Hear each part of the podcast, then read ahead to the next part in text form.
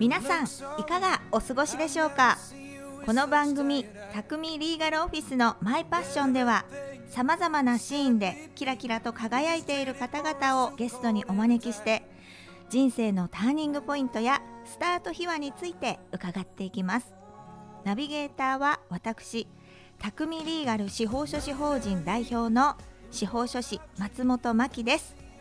さあ本日第43回ということで改めて簡単に自己紹介をさせていただきます。東京立川市で司法書士事務所を12年やっています。縁もゆかりもない土地で事業を始めましたが飽くなきチャレンジスピリットでこの地域を開拓し皆様に実りをもたらせるようにと事務所名を「たくみ」と名付けました。どんなご相談事もどっとこいな事務所です。それではたくみリーガルオフィスのマイパッションスタートです。この番組は次世代のために就活をしたい。新規事業の会社を作りたい。そんな初めて踏み出す一歩をお手伝いするたくみリーガル司法書士法人の提供でお送りします。それでは今回のゲストは奥多摩町議会議員で公認会計士石田義秀先生です。よろしくお願いします。はいお願いします。石田義秀先生は町議会議員3期目そしてそれと同時に公認会計士税理士として石田会計事務所も経営されています。では石田先生自己紹介をお願いいたします。はい、えー、皆さんこんにちは、えー、奥多摩の石田と申します。え今日はあの牧先生のお誘いを受けまして、はい、マイパッションに出させていただきました。ありがとうございますなみこのような場所で、えー、お話をするのは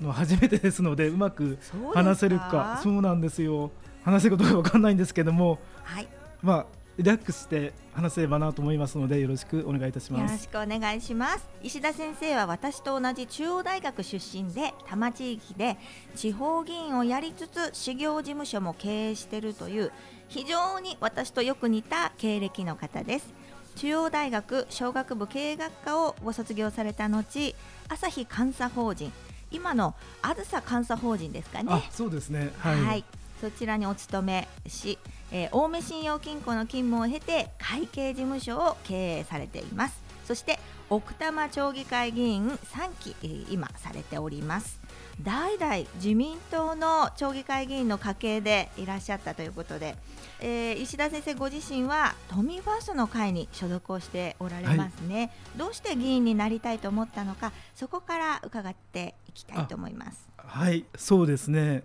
あまずあの父が、はい、あのまあ、今年92に なるんですけども、うん。まあ、自民党の議員として4期16年町議を務めまして。素晴らしいですね。で曽祖父は氷川村の村長を、えー、務めておりました。そうですか、まあ、そのような関係でで昔はうちの敷地内に、まあ、自民党奥多摩総支部の事務所があって、はい、そうなんですよ。すごい、うん、で青梅の石川洋三先生が記号した、はい、あのまあ、大きな欅の看板がかけてありまして、はい、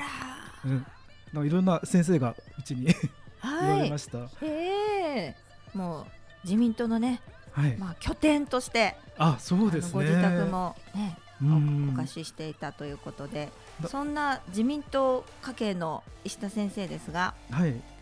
町議会議員になるときは自民党を選択したわけじゃなくて都民ファーストの会を。そうですね。新しい風がすごく吹いてましたねあの時ね。そうですね。でも私自身はあの今ご紹介があったように会計事務所を、はい、あの営んでおりましたのではい、で自分たちは絶対議員には あのならないと思っていたんですけれども。えそうなんです、うんうん、ですから議員活動とかそういうのは全くやってなくて、はい、で自民党さんにも一応あの20年間家族党員だったんですがあんまり顔を出さなかったんですけども、うんうん、ただあの昔あの役場で公金の不正流用事件が奥多摩町で起こって、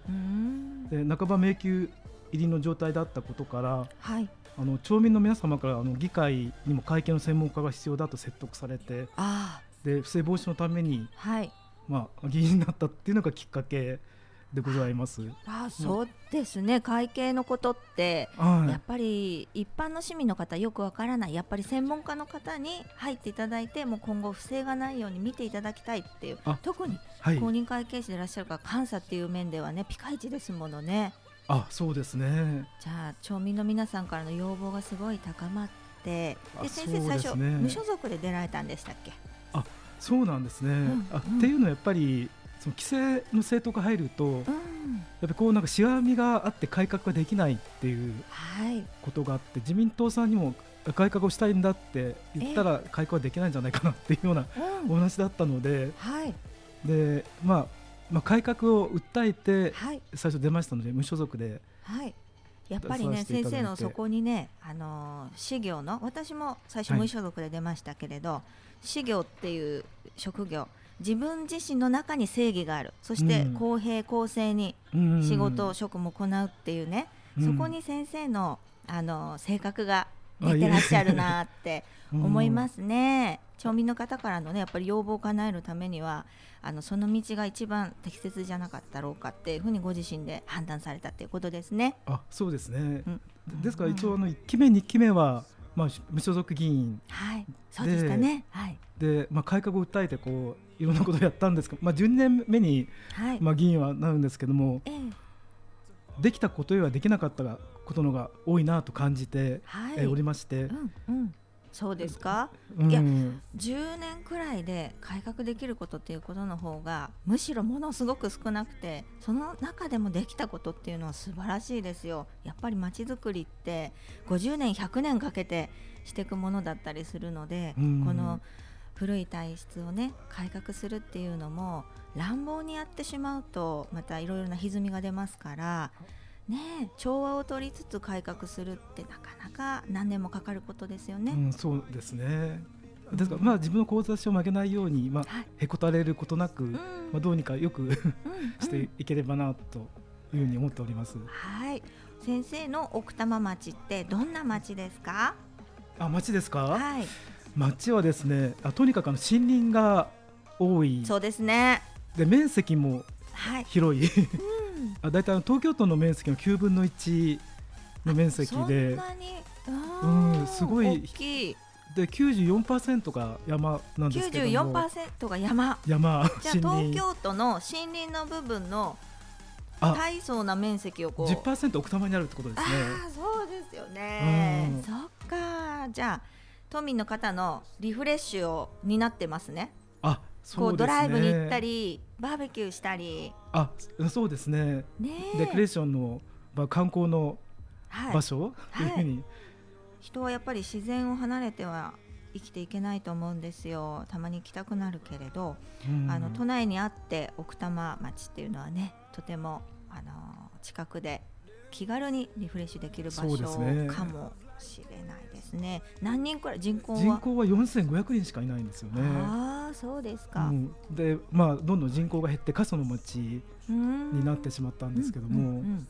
でもこの関係人口っていうのはやっぱり多くて観光客は、はい、まあ大体年間200万人ぐらい。そんなに、うん、もう人口の何倍も 何倍もそうなんですよね。へえ。で先生の所属されてる奥多摩町議会こちらは、はい、えっと人数は？16人、あ現在12名。あ12名。あごめんなさい。男性が9名で女性が3名。はい。で昔から保守の町っていうか保守系の議員が多くて、うんうん、で一応解放構成から見るとあの自民あでも今あの自民党会派の方が4名、はい、はい、で非自民だけど保守会派の人が2人、はい、でその他のが一人会派で6名おります。なるほど、まあ、じゃあ立川のこう比率と大体同じかも。あそう立川もこのくらいの比率ですか？このくらいの比率ですね。うん。保守が半分か半分よりちょっと超えるって感じですもん。うん。で一人一人会派の内訳があの、はい、都民ファースト私一人なんですけども、はい、であとは公明党さんとか、はい、共産党さんとか、えー、幸福実現党さん、うん、で政党じゃないんですけどあのガジュマルの海さんとかどんぐりさんとか。へえ可愛いですね。ええ可愛いんです。お名前がね。へえみんなで多様性がなんかある町議会ななと思いますね。そうですね、うん、みんな奥多摩の町のこと大好きでよくしたいなっていう人たちがねそうですね。話し合いをしてるってことですね。はい、うん、あの公認会計士の事務所と議員活動このね二足のわらじ私も司法書士事務所と市議会議員というかですね。二足のわらじやってましたけれど、はい、とっても忙しいですよね。あ本当に忙しいですね。ねやっぱり議会の活動365日24時間ですし、うん、それとともに事業の事務所の繁忙期があったり、うん、繁忙期がそうあります石田先生はもう税理士さんだから税理士業務もしてるから、はい、確定申告の時期とか、はい、あとね会社さんの決算とかの時期とってもお忙しいんじゃないですか？あそうですね。やっぱり繁忙期っていうのがもうまあ、今おっしゃったように年末調整から、はい、あそっか。あの確定申告の12月から3月ぐらいがもう本当に忙しくて、はい、でそれと同時に町議会もその町議会そうなんですよね。すごい忙しいですよね。特にあの3月定例町議会ってあるんですけども、はい、そうあの予算審議がありますので、えー、ね。うん、1年で一番大事と言っても過言ではないのが3月の議会ですからね。そうなんですよね。だからこの時期がとにかくもうまあ、猫の手も飼いたいほど忙しい、ね、そうですね。うん、私も司法書士やってる時にやっぱり司法書士の業務も3月が一番繁忙期なんですよ。あそうなんですか、はい、不動産屋さんの締めがねあの3月に来てたりする入れ替えがありますからね。金融機関も3月が締めだったりするのでここに登記をねじ込んでくるっていうのがね多くて予算審議もやりつつその事務所に審議が終わって戻ってくると6時くらいになっちゃうんですね、そこから書類のチェックをしたり次の日の申請の準備をしたりしてで家に帰るのが10時11時そこから次の日のまた予算の質問を作ったりして、うん、えー、2時3時みたいなね、うん、大変ですよね。ね体にはお気をつけください、ね、ありがとうございます、うん、で石田先生他にもいろいろされてるんですよね。わさびたわさび田わさびたね。わさびの田んぼを経営されていたり林業をね林業みんなあの木とかはあれは山に生えてる木っていうのはただあのように綺麗に整列して生えてるわけじゃなくて人の手が入ってるから ああやって綺麗に管理されてるのであって、うん、その林業もされてる。あそうだ、まあ、されてるっていうか、まあ、はい、まあ、山を持ってるだけなんですけど、前はあの東京都のなんか森林再生事業とか、花粉症対策事業っていうのがあって、でうちでも45人こう職山の職員ですか？がいてでそういう間伐枝打ちの仕事もやってたんですけども、はい、やっぱりそうするあのその後議員になって、はい、あと会計事務所もあって山の仕事もあるって これこれは持たないなっていう思いまして。だと思いますよ、はい。うん、で林業の方は途中でもう撤退っていうかそうですか。あの森林組合さんの方にうちの山の作業はお願いして、うんうんあの独自では今やってないですね、はい、議員活動としてはねでもねこの山の保全とか、はい、いろいろな東京都の事業とリンクしている部分が大きくありますからそうですね。議員活動の方でその経験を生かされてるっていうことですね。そうですね。やっぱり知識とかその現場がやっぱり山に入って見てますのですぐパッとこの状況が出てきて、はい、やっぱりあの、ね、対応できるっていうのがありますね。例えば東京都と連携して山のことでやってることといったらどんなことありますか？あの災害とかもありましたよね、うん、そうそうですね。災害は、えー、3年前に台風19号が来て、はい、まあ、甚大なこう、まあ、特には日原街道っていうのがあるんですけども、はい、そこは70メートルにわたってこう崩壊地滑りですか？地滑りというか、はい、うん、日原川というのがこう増水して、こう先駆されたっていう状況が起きて、はい、で同時にその、えー、奥多摩の浄水の取水が川のいらないっていうところにあって、はい、でそこもダメになっちゃって断水で一部、うん、停電っていう状況が、まあ、3年前の台風19号の時にあったんですけども、ね、山に住んでる方たちっていうのはねいつも災害と隣り合わせ。そうですね、ね、でもそれが、やっぱり100年に1回ぐらいの再開でしたでしょうかね。ああの時のね、うん、すごい。降水量もだからかなりの降水記録的な降水量で。あそうだったんですか。でその時に一応あの、うん、まあ、自分こうえー、状況を見に行ったり写真撮ったりして、はいはい、まあ、党の本部からどうなってるんだっていうことだったのではい、で写真付きでこう報告書をね、小池都知事にね、えー、げてね、災害本部にね、最終的には 知事に回ってるけどね、知事にね。はい、で見られたらすぐあの3日後に、うん、防災服に身を包んでヘリで来ていただきましたね。あ知事が。知事が。で現場を徒歩で全部視察されて。石田先生が報告した内容をねこう確認して回って。そうですね。それで今東京都とともにまだねその復興っていうかやってるんですよね。はい、あそうですね、でも大体3年間ぐらいで大体復興が、うん、まあ、終わった状況ですね。そうですか、はい、よかったですね。これからもね災害対策ね、はい、あのー小池都知事の公約の一つにサンタの格差をなくすっていうのがあって私たちもすごくその時には心躍りました、はい、やっぱりね23区だけじゃないから東京都は。こうしてあの石田先生がね奥多摩町議会でいらっしゃる都民ファーストのね一つここに拠点があるわけですからどんどんね東京都からも支援が入って奥多摩町がね良くなるといいですね。ありがとうございます。ぜひそうしたいです、ね、はい。都民ファーストってどういう政党ですか？やっぱりねなんか新しい感じがね、ね、しますけどねあそうですね都民ファーストはそうですねあのあ、まあ、どういう政党っていうと、うん、ままだ新しい政党で、はいまあ、基本的にはその、まあ、保守の改革派の政党でしょうかね。はい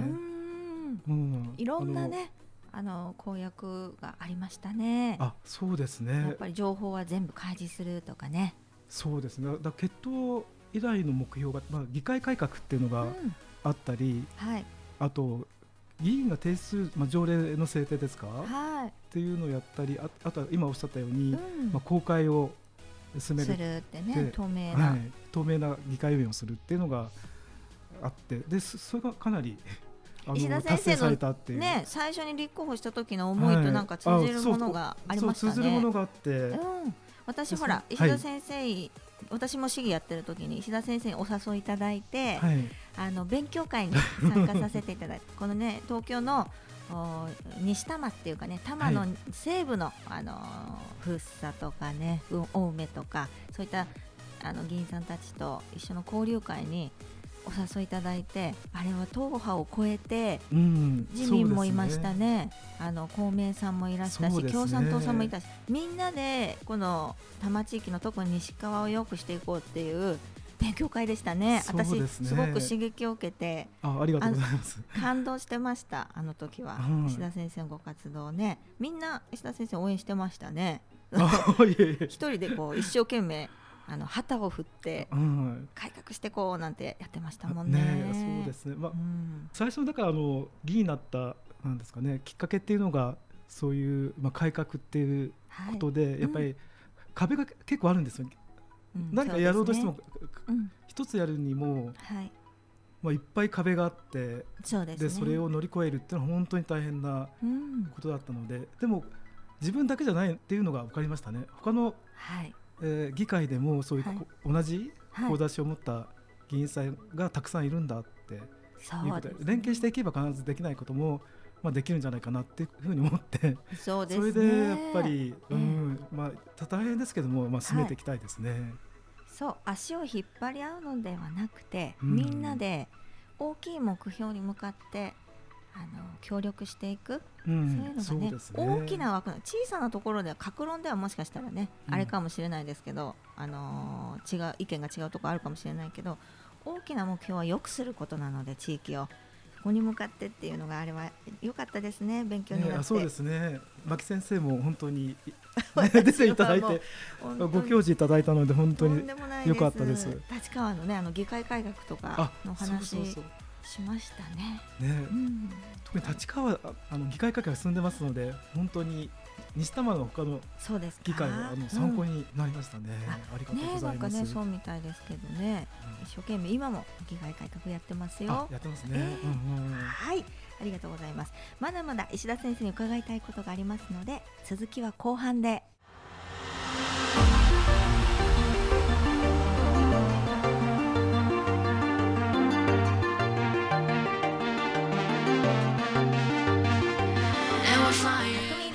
ィスのマイパッション。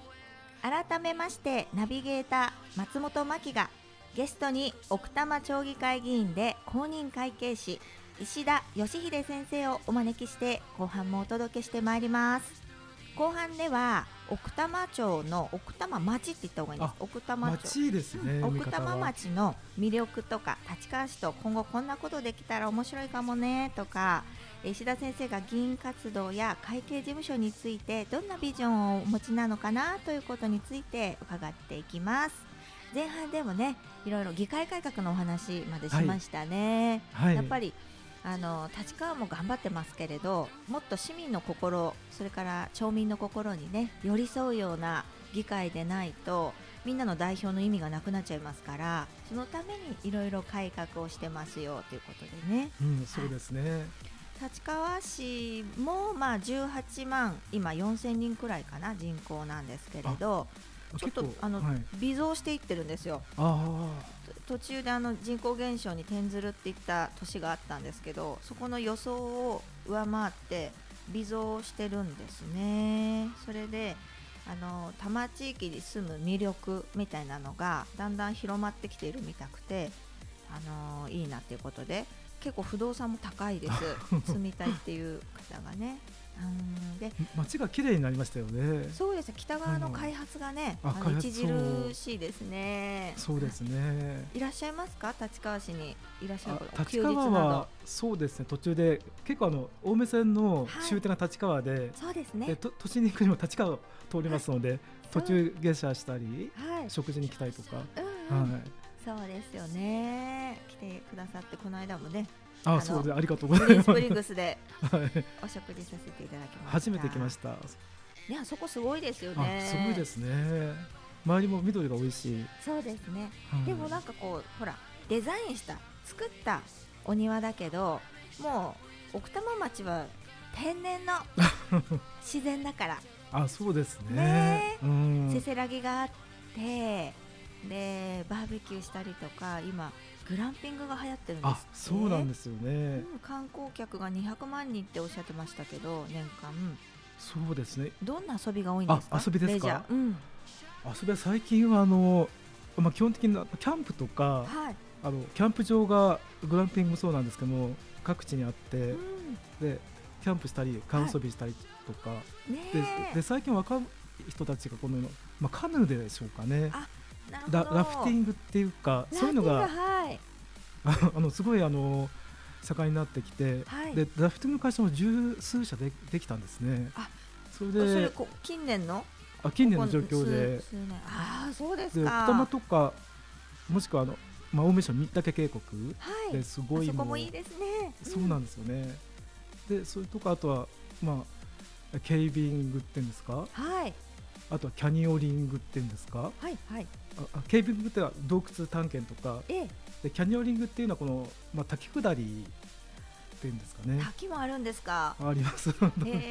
であとボルダリングって言ってこの岩登り、はいはい。っていうのも盛んになってきて、わあもう聞いてるだけでワクワクしますね。ちょっとそういう点ではなんか脚光を浴びてるし、はいうん、あとはテレビ番組でなんか駐在ででかっていう、番組が奥多摩を舞台にやってるので、でそういうところも奥多摩がちょっと来ていただけるきっかけになってるのかなと思いますね。奥多摩町としてはどんどん呼び込みたい、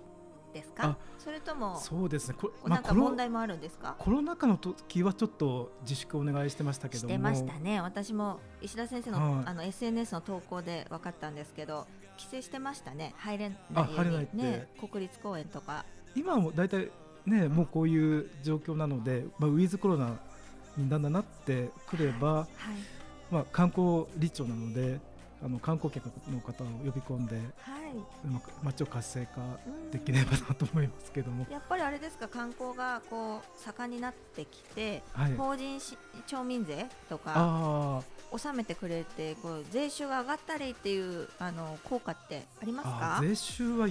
そんなに上がらないですね。上がらないの？あっていうかあの、うん、ああれは所在地の税金になっちゃいますので奥多摩に本店をこう移していただければ工事住民税っていうのはアップしたり固定産税もアップしたり。皆さんじゃ会社が、ね、あの置いてるわけじゃないんだ。本店所在地、ね、置いてほしいですね。そうです企業の方を呼び込みたいですね。でしょう、ね、そうすると仕事作りにも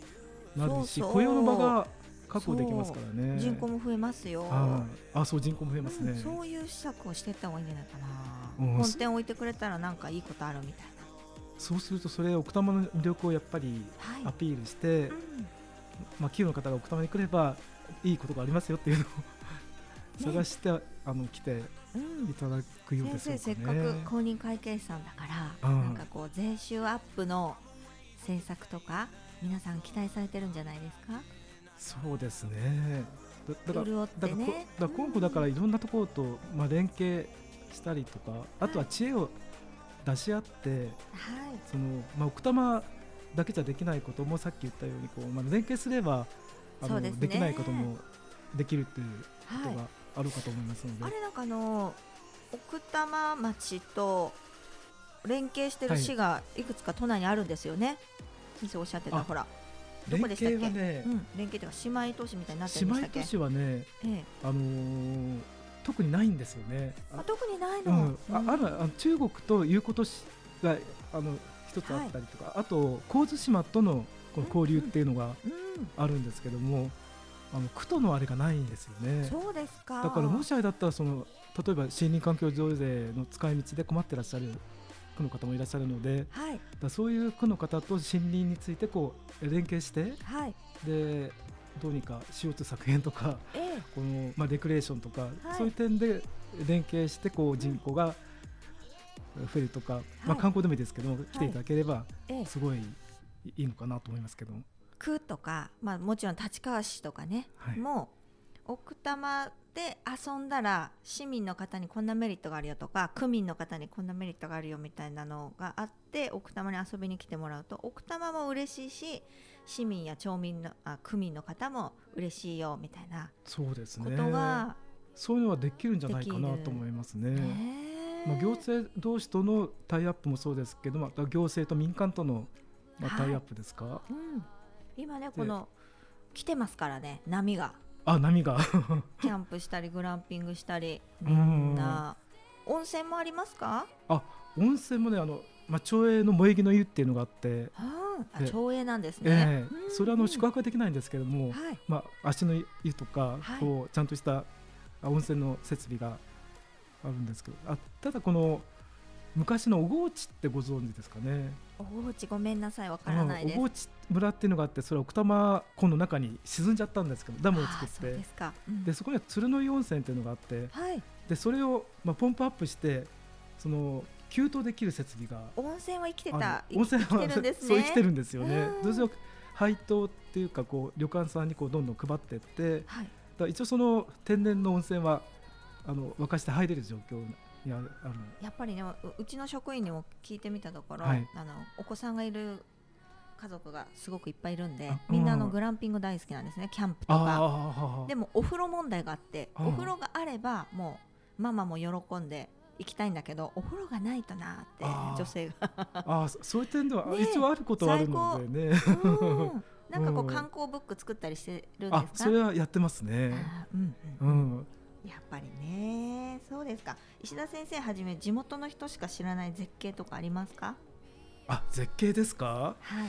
絶景っていうのは、まあ、奥多摩全域は絶景なんですけど絶景ですよね。いつも SNS で発見するとね、えーだから紅葉の時期とかもすごいし山が燃えるように、ね、そうですね。綺麗真っ赤だし。だその方で私はあの昔林業やってたとお話しましたけども、はい、まあ、奥多摩の山とか川とか谷いろんなところをこう歩いて行って、はい、で日原の奥に、はい、なんていうんですかねままあ、人が行けないようなところに奈良ティロの森っていうのがえもう一度奈良ティロの森奈良ティロ へえ。という森が。ってなんだろう。うん。まあカタカナで地元の人が言ってるかわかんないですが、はい、奈良ティロの森っていうのがあって、はい、でそこに行くとあの巨樹がたくさんあるんですよね。もう幹回り5メーター以上の巨樹が。そんな大きいこう、うん、みんなでこう手をつないで。つないでやっと。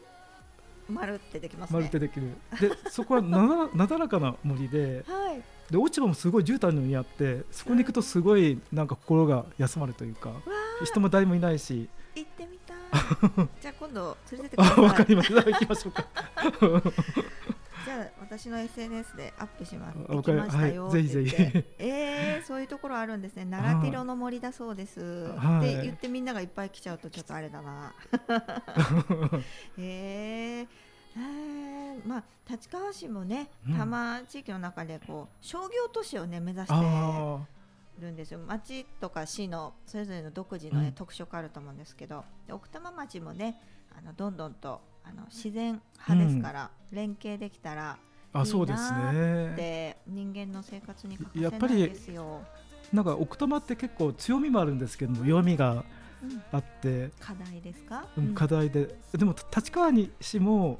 まあ、強み弱みがあると思うんですけど、はい、だ両方の強みをこう融合すれば、はい、なんかそのいろんな弱みと克服して、はい、なんかできると思いますね。そうですね。できたらいいな、もっとねよりあの立川市こう周辺8つの市に囲まれて隣接してるんですけど、はい、周辺8市の市長さんを呼んでなんかこう首長サミットをして前からこう何年かやってるんですけど、まあ、そこも大事。でもう少し足を伸ばしてみて奥多摩町ともね そうですね。多摩地域全体の市との連携っていうのができたらいいですね。あそうですねせっかくのね宝物があるから、うん、奥多摩町っていうあの自然っていう宝物がねあります、そうですね。やっぱり立川の、はい、なんかねノウハウっていうのはやっぱり教えていただいてそう活用したいですね、ね、もちろんもちろん、はい、共に伸びていきたいです、はい、よろしくお願いします。よろしくお願いします。ありがとうございますということでたくさん質問してしまいましたが今回のラジオをきっかけに政治のこと奥多摩町のこと興味を持ってくださる方が少しでも増えたら嬉しいです。今回のゲストは奥多摩町議会議員で公認会計士石田義秀先生でした。ありがとうございました。はいどうもありがとうございました。はいあっという間にエンディングのお時間です。石田先生からねこうマイナスイオンが出ているのでこの事務所の中でをスタジオにしてるんですが癒されます本当に。このね自然この宝物これをみんなの東京都民の財産としてやっぱり守っていかなくてはいけないし奥多摩町の皆さんが皆さんにウェルカムって言ってくれてるようですので私も今度遊びに行ってみよう。本当に、えー、利用したいと思います。あの観光地として。はい。それではまた次回お会いしましょう。素敵な一日を。この番組は立川と中野で丸12年。初めて踏み出す一歩をお手伝い。心の中に秘めていたものをいざ行動に移す時。ぜひ匠リーガル司法書士法人を。